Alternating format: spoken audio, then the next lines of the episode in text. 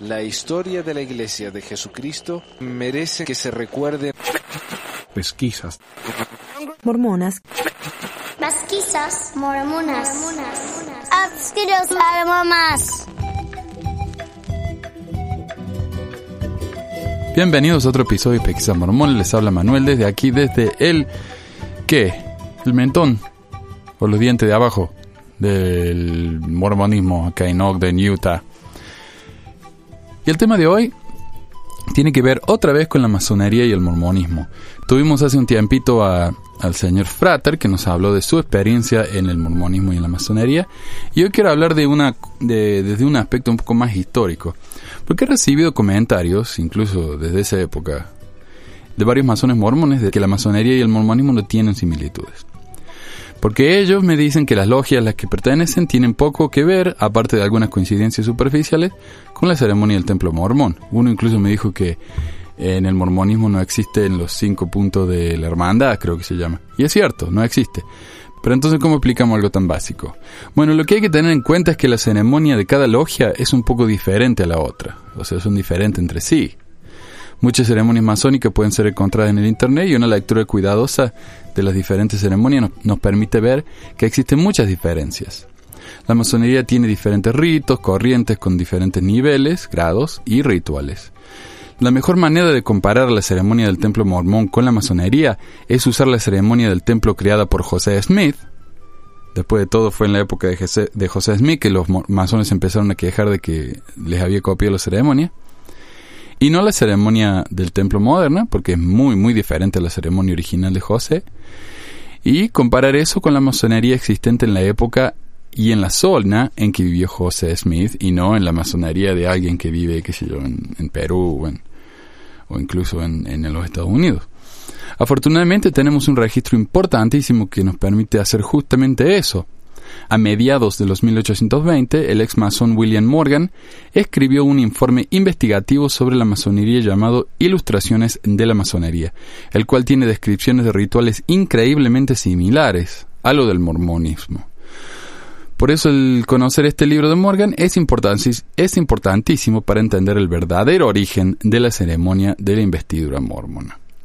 Para empezar, quiero hablar un poco acerca de William Morgan, porque su vida es curiosamente vinculada con el mormonismo, de manera indirecta, pero José Smith tiene que ver con, con Morgan y su familia, así que vamos a hablar de eso. William Morgan nació en 1774 y se cree que murió en 1826. Era un residente de Batavia, Nueva York, cuya desaparición y presunto asesinato en 1826 encendió un movimiento de gran alcance contra los masones, una sociedad fraternal que se había hecho muy influyente en los Estados Unidos. Después que Morgan anunció su intención de publicar un libro exponiendo los secretos de la masonería, fue arrestado bajo cargos falsos. Poco después desapareció y se cree que fue secuestrado y asesinado por los masones. Las acusaciones que rodean la desaparición y presunta muerte de, y presunta muerte de Morgan provocaron una protesta pública e inspiraron a varios a enfocar su descontento fundando el nuevo partido antimasónico en oposición a los demócratas del presidente Andrew Jackson. Parece que los estadounidenses de esa época les gustaba hacer partidos anti, porque tenían el partido anticatólico, me parece. Y acá tienen el partido antimasón. Este partido eh, participó de la campaña presidencial de 1832, pero ya para 1835 había prácticamente desaparecido. Matrimonio y familia. En octubre de 1819, cuando tenía unos 45 años, se casó con Lucinda Pendleton, de 19 años de edad, en Richmond, Virginia. Tuvieron dos hijos, Lucinda Wesley Morgan y Thomas Jefferson Morgan. Por una extraña coincidencia, Lucinda Pendleton se unió a la iglesia en 1834 y más tarde se convertiría en una de las esposas plurales de José Smith. Eh, los brazos de la poligamia de José Smith son como un tentáculo que se expanden por todas partes. ¿eh? Curioso. Morgan afirmó que había sido hecho miembro de la masonería mientras vivía en Canadá y parece haber atendido brevemente una logia en Rochester. En 1825, Morgan recibió el grado 33 en el Western Star de Leroy, después de haber declarado bajo juramento que previamente había recibido los seis grados previos. ya sea que en realidad recibió estos grados y dónde, no se ha determinado con certeza. Morgan luego intentó sin éxito ayudar a establecer o visitar logias y capítulos en Batavia, pero se le negó la participación en actividades masónicas en Batavia por miembros que no estaban seguros del carácter y las afirmaciones de membresía, masónica de Morgan.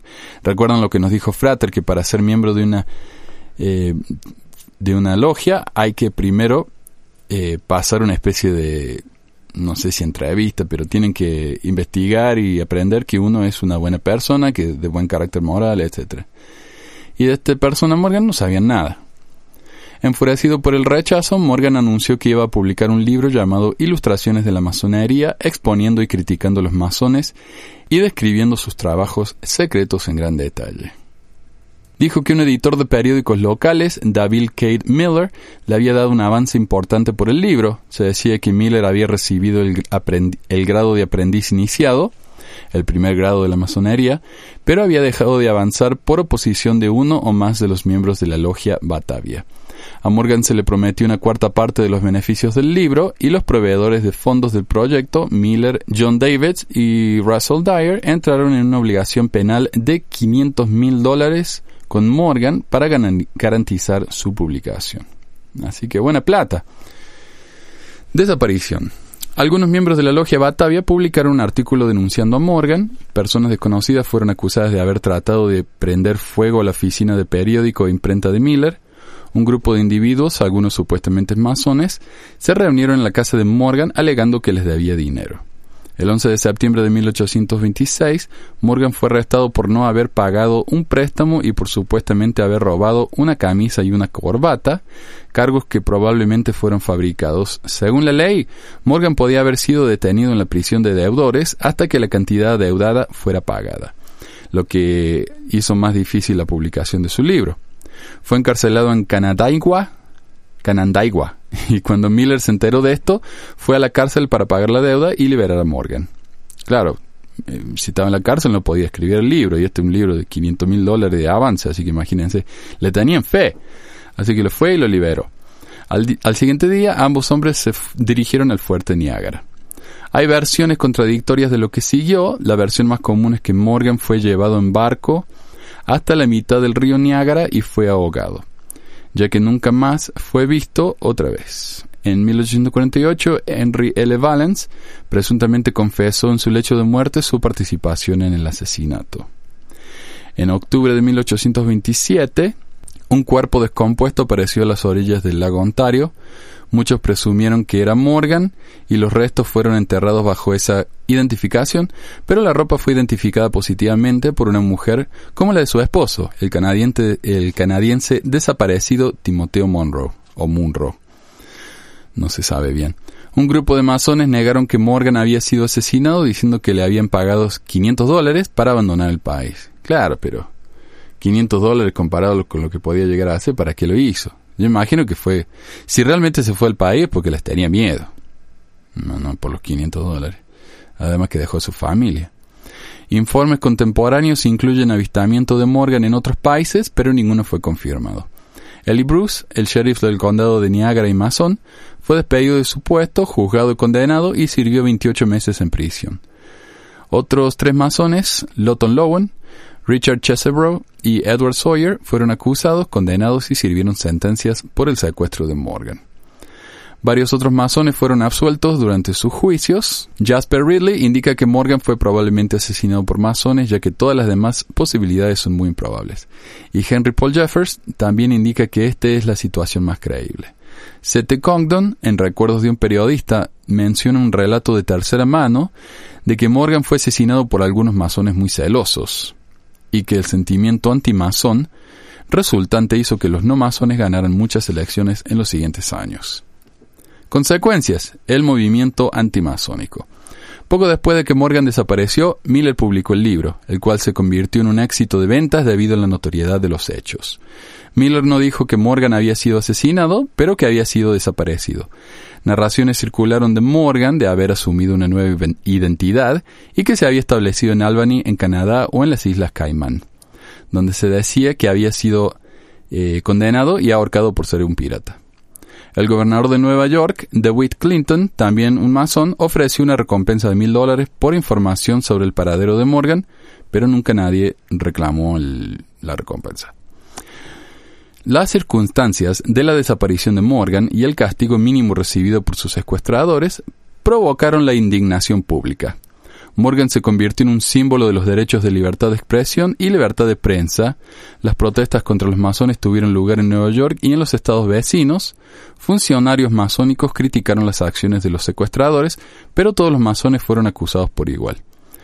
Thurlow un político de Nueva York, formó un movimiento antimasón, reuniendo opositores descontentos con el presidente Andrew Jackson, un masón, en el partido antimasónico. Presentaron un candidato a la presidencia en 1828 y tuvo el apoyo de políticos notables. En 1830, la viuda de Morgan, Lucinda Pendleton Morgan, se casó con George W. Harris de Batavia, un platero que era 20 años mayor. Después se mudaron al centro del país y se convirtieron en mormones. En 1837, Lucinda Pendleton Morgan Harris se había convertido en una de las esposas plurales de José, Smith. O sea que el nombre habría sido Lucinda Pendleton Morgan Harris Smith. Ella continuó viviendo con su marido George Harris después de que Smith fue asesinado en 1844. Fue sellada a él por eternidad en un rito de la iglesia. Ok. Entonces este es el, ensayo en sí sobre las similitudes entre la masonería de 1830 y la investidura mormona anterior a 1940. Esto es un ensayo que escribió hace un tiempito el señor Richard Packham, director del ex Mormon, eh, ¿cómo se dice? De la Asociación de Ex Mormones. Eh, tiene muchos estudios interesantes en su website, se lo recomiendo. Packham es p a c k h a m.n n4m.org. Así medio extraño, pero muchos escritores que están familiarizados con los rituales masónicos y los rituales del templo mormón, la investidura, han comentado sobre las similitudes así como las diferencias entre ellas. Muchos mormones de las épocas tempranas también eran masones y reconocieron las similitudes, usualmente afirmando que la investidura era más pura, de forma incorrupta, restaurada de su puridad original, a veces referida como masonería celestial. En los años desde que José Smith se convirtió en un masón y dos meses más tarde instituyó la investidura en su propia, en su forma completa, en 1842, tanto la masonería como la investidura ha sufrido considerables cambios. Ambos han eliminado los castigos, por ejemplo, y hubo muchas diferencias entre los dos aún desde el principio. Sin embargo, cuando uno observa cuidadosamente las similitudes entre la masonería de 1830 en América y la investidura mormona, uno no puede evitar notar los elementos similares. O sea, claro, los dos cambiaron. La masonería cambió, el mormonismo cambió en su ritual mm, del templo. Así que hoy tienen algunas similitudes, pero no tanto como lo tenían en esa época. Y por eso es interesante verlo en esta época temprana. Y la pregunta que se hace uno es si José, eh, José Smith plagió los elementos esenciales de la masonería para producir su propio ritual. Los siguientes comentarios sobre la masonería del siglo XIX están basados en ilustraciones de la masonería de William Morgan de 1827 y está disponible en el internet si quieren visitar y, investigarlo, busquen ahí William Morgan, Ilustración en la Masonería, y lo van a encontrar. Al menos sé que está en inglés, no creo que esté en español. Algunas de las similitudes son bastante superficiales y por lo tanto menos significativas. Por ejemplo, ambos rituales toman lugar en templos, requieren ropas especiales, incluyen promesas, están compuestos de instrucciones morales e históricas presentadas dramáticamente, es decir, en una obra de teatro. No son públicas, sino únicamente para los iniciados, presentan conocimiento secreto, requieren promesas de, de secreto, que uno no va a revelar, dan al iniciado un nombre nuevo, incluyen varios niveles de avance, tienen apretones de manos, señales y nombres a cada paso de avance, y lo que uno no se da cuenta en el templo moderno, porque es una película, uno se sienta y, mira lo que pasa en la, pantalla, pero uno va avanzando, o sea, primero está en el reino terrestre, celestial, terrestre, después va al celestial, que es cuando uno pasa por el velo, pero antes, en las obras de teatro antiguo, que en Salt Lake todavía lo tienen, y en Manti, creo que es, también lo tienen, yo fui ahí, mi, mi presidente del CCM era el, era, era no sé qué miércoles era. Pero bueno, y ahí uno se da cuenta, porque uno se tiene que parar, ir al, el salón celestial, después pararse, ir al salón eh, terres- terrestre. y ya. Ok. Tienen tres castigos indicando de cómo la vida debe ser quitada, incluye, y ambos incluyen símbolos especiales, tan como el compás y la escuadra. Y a pesar de que esas son similitudes eh, considerables, el señor Packham dice, bueno, sí, pero eh, no, no es tanto. No es tanto. Sin embargo, algunas de las similitudes son tan sorprendentes que sus relaciones son inconfundibles. Son dadas aquí en ningún orden particular, ya que el orden de la presentación en ambas ceremonias difiere un poco. Ok, en la masonería de 1820, el candidato es llevado de un cuarto de preparación donde todas sus ropas son quitadas con la excepción de su camisa y recibe un par de calzoncillos, dice acá el Google Translate. Y en la investidura mormón antes de 1940, el participante se quita, todas sus ropas, va a un cuarto donde es vestido con ropa interior blanca, los garments.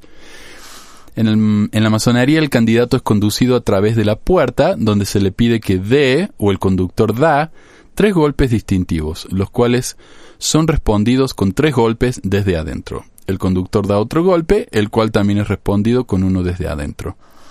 La puerta es entonces abierta y el diácono menor generalmente pregunta, ¿quién viene allí? ¿quién viene allí? ¿quién viene allí? En el mormonismo o en el templo mormón, el participante es guiado al velo del templo, donde un obrero da tres golpes distintivos con un martillo, otro obrero pregunta desde atrás qué se desea. Entonces eso no puede ser simplemente una casualidad, es demasiado similar. Eh, piensen cuántas ceremonias uno va y tiene que pasar por una puerta donde hay un martillito y golpean tres veces y alguien le habla desde atrás. Eh, no es muy común eso. El diácono, en la masonería, el diácono mayor presiona la punta de un compás contra el pecho desnudo izquierdo del candidato y en el mormonismo el símbolo del compás está ubicado en el garmen del participante sobre el pecho izquierdo. En la masonería, significado del compás, para mantenernos en el rumbo adecuado con toda la humanidad, pero más especialmente con los hermanos. En el mormonismo, significado del compás, un curso constante que lleva a la vida eterna, un recuerdo constante de los deseos, apetitos y pasiones deben ser mantenidos dentro de los límites que el Señor ha marcado y que toda la verdad debe ser circunscrita en un gran todo.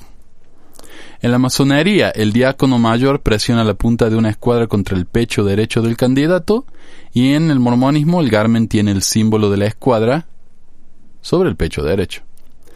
En la masonería, el significado de la escuadra es cuadrar nuestras acciones. Significado de la escuadra en el mormonismo, exactitud y honor en guardar los convenios en los que se entra en, te- en este día. O lo mismo, o sea, es una guía, ¿no? Para hacerlo bueno. También, eh, masonería, también te presento con un nuevo nombre, es precaución. Mormonismo, con estos garmen te doy un nombre nuevo, el cual nunca debe ser divulgado a nadie. El nombre que te doy es, y un, un nombre es elegido de la Biblia o del libro de Mormón. Ok, voy a decir mas- masonería y templo. Yo sé que los dos son templos, pero cuando digo templo me refiero al, al templo mormón. Señal del aprendiz iniciado en la masonería. Las manos derechas son unidas como cuando se dan la mano y cada uno pone su dedo pulgar en la tercera coyuntura o en la parte superior del dedo índice. ¿Se entiende? Eh, y en el, en el templo, símbolo o primera señal del sacerdocio arónico, tomar las manos y poner la coyuntura del dedo pulgar directamente sobre el primer nudillo de la mano de la otra persona, igual. En guarda o señal del aprendiz iniciado. Poner las manos al frente con las palmas a una pulgada de distancia. El maestro entonces pasa su mano derecha por su garganta con la mano abierta, el pulgar junto a la garganta y la deja caer a su lado, como si se estuviera cortando la garganta con el dedo pulgar, pretendiendo que es un cuchillo. Y en el templo, señal y castigo de la primera señal del sacerdocio arónico, señal, levantar la mano derecha en una escuadra, con la palma hacia adelante, con los pulgares extendidos. El castigo es poner el, el pulgar debajo del oído izquierdo, mover el pulgar rápidamente a través de la garganta, dejar caer la mano al lado, hecho mientras se, re- se recita el juramento del castigo. O sea, otra vez, es igual. Juramento en la masonería. Yo juro solemnemente que nunca revelaré lo que estoy por recibir, adhiri- adhi- adhiriéndome a no menor castigo que tener mi garganta cortada y mi lengua arrancada de sus raíces.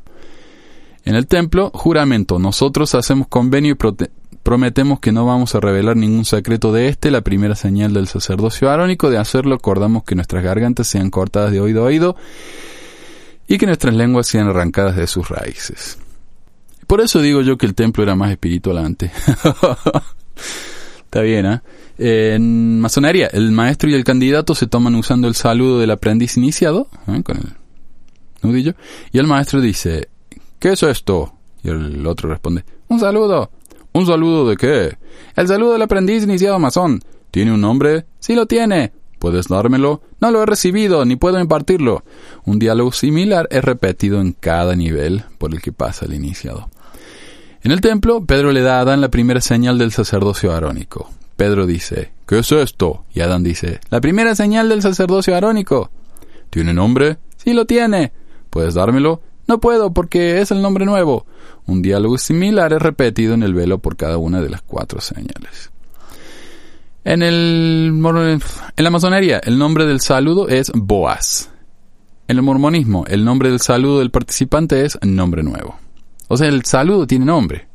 ¿Se me entiende? El aprendiz iniciado en la masonería recibe un delantal de piel de cordero blanco, un emblema de inocencia. En el templo, el participante se pone un delantal verde para cubrir su desnudez. Y por supuesto también tiene su, ah, su bata blanca. Masonería. En guarda del compañero masón es recibido levantando el brazo izquierdo hasta que la parte entre el codo y el, hombre, eh, el hombro está perfectamente vertical el antebrazo, y levantando el resto del brazo en una posición horizontal, por lo que la parte del brazo debajo del codo y la parte superior formen una escuadra. O sea, el brazo está horizontal, el antebrazo está vertical, forma una escuadra. En el templo, la señal de la segunda señal del sacerdocio arónico, oh wow, la señal de la señal, es dada levantando el brazo izquierdo en escuadra con la palma delante, con la mano derecha extendida hacia la cintura, con la mano en forma de taza. Y eso se hacía porque supuestamente la mano en forma de taza recibía las entrañas que uno, que uno se iba a cortar si revelaba estas cosas. Castigo en la masonería es llamado el signo. Es dado levantando la mano derecha horizontal con la palma contra el pecho, a través del pecho, de izquierda a derecha, con cierta rapidez y dejándola caer al lado. En el templo, el castigo poniendo la mano derecha con el pulgar extendido y pasándolo rápidamente de izquierda a derecha y dejando caer al lado. Eh, hecho mientras se recita el juramento del castigo. Claro, entonces como que uno se corta las entrañas con la mano, con el dedo, y eh, las entrañas le caen en la mano en forma de copa o de vaso. Masonería, texto del juramento. Me comprometo a no tener un menor castigo que tener mi pecho izquierdo abierto y que mi corazón y mis órganos vitales sacados y echados sobre mi hombro izquierdo para convertirme en presa de las bestias salvajes del campo y de los buitres del aire. Qué lindo, che. Eh, templo. Si revelamos los secretos en la segunda señal del sacerdocio arénico, acordamos que se abra nuestro pecho y que nuestros corazones y órganos vitales sean sacados de nuestros cuerpos y dados a los pájaros del aire y a las bestias del campo. A mí me sorprende que esto no haya sido una actividad familiar, ¿no? Trae uno a los chicos, a la abuela. El saludo del pase, también llamado la señal, del compañero masón es dado tomando al otro de la mano derecha como si fueran a darse la mano y cada uno pone su pulgar entre el primer y el segundo dedo, donde unen sus manos, apretando el pulgar entre los nudillos. Si han ido al templo saben de lo que estoy hablando, o sea, pone el dedo gordo entre los dos nudillos de la mano, entre el dedo pulgar y el dedo del medio. El saludo real es dando poniendo el dedo es dado poniendo el dedo pulgar en la coyuntura del segundo dedo, donde se unen las manos, y doblando el dedo pulgar para que cada uno pueda poner la uña de su pulgar en la coyuntura del otro. ok. El saludo es dado en la, eh, perdón, en el templo, el saludo es dado tomando la mano y apretando el dedo pulgar en el espacio entre el primer, el primer y el segundo nudillo de la mano, como les decía. Entre el índice y el dedo del medio. Masonería. Nombre del saludo del pase del compañero masón. Shiboleth. Nombre del saludo real. Hachin. En el templo, nombre de la segunda señal del sacerdocio arónico, el nombre propio del participante. En la masonería, la señal del maestro masón es dada levantando ambos, brazos y manos hacia arriba, los codos perpendiculares, uno en cada lado de la cabeza ¿ah? y los codos formando una escuadra Las palabras, o sea, las dos manos en escuadra. Como diciendo, está bien, me rindo.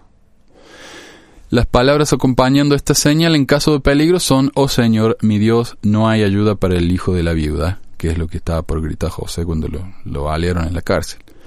Mientras las últimas palabras salen de sus labios, deje caer sus manos a los lados, en una manera calculada para indicar solemnidad. En el templo, la señal del primer símbolo del sacerdocio de Melquisedec antes de 1930. La señal es hecha levantando ambas manos en escuadra con las palmas al frente. Después de 1930, extendiendo la mano derecha, las palmas hacia abajo, el dedo eh, extendido, la mano extendida en forma de taza. La señal del segundo símbolo del sacerdocio de Melquisedec, levantando ambos brazos sobre la cabeza, representando la crucifixión, aunque como digo, parece más como que está diciendo me rindo, pero bueno, ok, más o menos. Y dice la palabra pel es dicha mientras baja los brazos en forma de escuadra, el y luego los lados, el, entonces pel, el, el, mientras uno baja los brazos. O pale, ale, ale, pero yo creo que es pel, el, el, idioma eh. Después de 1990, las palabras oh Dios, oye, las palabras de mi boca, repetidas tres veces, reemplazan al pel, el, el. Okay. Masonería. En guarda, el castigo del maestro masón es dado poniendo la mano derecha en el lado izquierdo de las entrañas, la mano abierta con el pulgar extendido hacia el estómago y moviendo a través del estómago y dejándolo caer, esto hecho tolerablemente rápido. En el templo, el castigo de la primera señal del sacerdocio de Melquisedec es el dedo derecho eh, puesto sobre la cadera izquierda, movido rápidamente a través del estómago, dejando caer las manos a los lados, hecho mientras se repite el juramento del castigo. En la masonería, palabras del juramento, comprometiéndome a no tener un castigo menor a tener mi cuerpo cortado en dos, por el medio, y divididos al norte y al sur, mis entrañas quemadas a cenizas en el medio, y las cenizas desparramadas a los cuatro vientos del cielo. Templo, palabras del castigo, primera señal del sacerdocio de Melquisedec. Si revelamos estos secretos, acordamos que nuestros cuerpos sean cortados y separados al medio y nuestras entrañas, entrañas desparramadas. Por eso dicen que los mormones son una cultura muy del Antiguo Testamento, muy de violencia. Imagínense ir al templo, el lugar más sagrado en la tierra, y decir este tipo de cosas, ¿no? Hacer este tipo de juramentos. Horror, un horror. Masonería. El saludo, el pase del maestro masón es dado apretando el dedo pulgar entre las coyunturas del segundo y tercer dedo, donde se une con las manos. O sea, una especie de hace una especie de argolla con el dedo pulgar y el índice y aprieta la mano del otro ahí en las coyunturas del segundo y tercer dedo, o sea, el dedo del medio y el dedo eh, pulgar. No, perdón, índice. en el templo, el saludo de la primera señal del sacerdocio de Melquisedec es dado poniendo el dedo pulgar en la parte trasera de la mano, la punta del dedo índice en el centro de la palma, representando la perforación de la mano por un clavo. Es llamado la señal del clavo. O sea, es igual. Es igual, nada más que tiene otro nombre. Masonería, nombre del saludo del pase del maestro masón, Tubal Caín. Mormonismo, nombre de la primera señal del sacerdocio Melquisedec, el Hijo, significando el Hijo de Dios. Masonería, el saludo del maestro es dado ambos tomándose las manos derechas como si fueran a darse la mano, poniendo la uña de cada dedo en las coyunturas de la muñeca del otro, donde se une con la mano. A veces esto es llamado la garra del león. En el templo, el saludo de la segunda señal del sacerdocio de Melquisedec es dado tomándose las manos derechas, enganchando los, dedos meñiques y poniendo la punta del dedo índice sobre el centro de la muñeca, llamado el saludo patriarcal o señal segura del clavo. Eh, muy, muy, muy parecido. Imagínense la garra del león se llama, ¿no? Porque uno le da la mano así con los dedos abiertos, entrelaza los dedos pulgares, lo digo, los dedos chicos, chiquitos, meñiques. Masonería, el candidato es elevado a los cinco puntos de hermandad por el maestro. Y acá están los cinco puntos, que hoy ya no existen, pero que en un punto existieron. Entonces, para los que me niegan, acá está mangajiles. Uno, la parte interior del pie derecho tocando la parte interior del pie derecho del otro. 2. La rodilla derecha con la rodilla derecha. 3. Pecho a pecho. 4. Mano izquierda en la espalda. y ahí empiezan a bailar el tango. 5. La boca en el oído. Uf. Ok, en esta posición él recibe la palabra secreta mientras las manos están unidas en el saludo del maestro. En el templo, el participante conversa con Dios a través del velo y parte de esto ha quedado. Uno se toca el hombro y eso es todo. Pero antes existía todo esto, igual que los puntos de hermandad. Uno, el pie de el interior del pie derecho tocando el interior del pie derecho del otro. Dos, la rodilla derecha con la rodilla, rodilla derecha. Tres, pecho pecho. Cuatro, mano izquierda en la espalda. Cinco, la boca en el oído. En esta posición, él recibe el nombre secreto de la segunda señal del sacerdocio de Melquisedec, mientras las manos están unidas en el saludo patriarcal. Masonería, la palabra secreta del maestro susurrada al candidato en los cinco puntos de hermandad, Mahamaha Bone, o Mahamaha Bone, lo cual significa médula en los huesos. Nombre de la segunda señal del sacerdocio de Melquisedec, dada por Dios a través del velo en los cinco puntos de la hermandad. Salud en el ombligo, médula, médula en los huesos, fuerza en los lomos y en los nervios, poder en el sacerdocio esté sobre mí y sobre mi posteridad por las generaciones del tiempo y por toda la eternidad. O sea que aún, los eruditos e historiadores masones admiten que los rituales masones no originaron con el templo de Salomón en Jerusalén, como dicen las leyendas masónicas, sino que fueron un producto de los gremios de construcciones europeas de la Edad Media. De ahí viene la, la masonería, de la Edad Media, de los maestros masones, que masón significa alguien que trabaja con piedras, o en español sería albañil. Eso, esto debilita la creencia mormona de que el ritual de, investiduras fue dado a Adán en el jardín de Edén. Y esta es la creencia tradicional, o sea, la que enseñaron en la época de José Smith, que eh, la masonería en realidad era, la masonería, masonería en realidad era del templo de Salomón, o de Adán, pero en el templo de Salomón, eh, los masones vieron los rituales del templo, porque ellos fueron los que construyeron el templo, y lo adoptaron y lo deformaron. Por eso el mormonismo, según Orson Pratt, creo que leí, es la masonería celestial o la masonería verdadera. Y la masonería es el, el templo, les denomina el templo, eh, pervertida. Y algún, muchos miembros todavía creen eso. O sea, muchos me, argumentan eso, me, me discuten, pero ni siquiera los, los apologistas mormones creen ya eso. Claro, porque no tienen de dónde sentar esa, esa base, no tienen base para esa, ese argumento, no, no existe. Hay demasiada prueba, lo contrario. Parece ser mucho más obvio que José Smith usó elementos básicos del ritual masón del siglo XIX y que el ritual mormón no es antiguo para nada. El hecho que la investidura ha cambiado tanto desde su introducción en Naboo en 1892 también contradice la afirmación de que José Smith estaba restaurando la pureza de la ceremonia original adámica. Claro, esta era la ceremonia pura, ¿no? La verdadera ceremonia, la celestial, y desde que la restauró la ha venido cambiando casi todos los años. Así que está, esa es la comparación entre el templo mormón y el templo masón para los que se preguntan.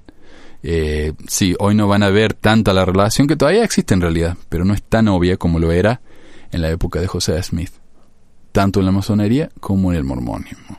Así que eso fue por hoy. Voy a poner esto en video en YouTube con ah, con gráficos como para que vean las comparaciones y que sea más fácil cuando uno escucha es más difícil recordarse de las diferencias y las similitudes. Pero ahí en ya lo voy a poner entonces en YouTube y voy a hacer el y por supuesto el texto está en el website.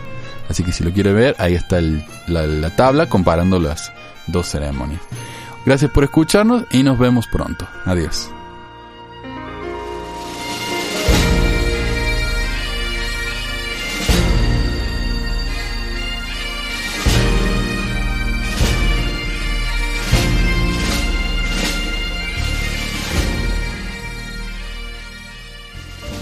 Gracias por escucharnos en otra edición de Pesquisas Mormonas. Recuerden de enviar sus comentarios, preguntas y sugerencias a manuel.pesquisasmormonas.com o de unirse a nuestros grupos de Facebook, Google de ver nuestros videos en YouTube o de recibir nuestras actualizaciones en Twitter.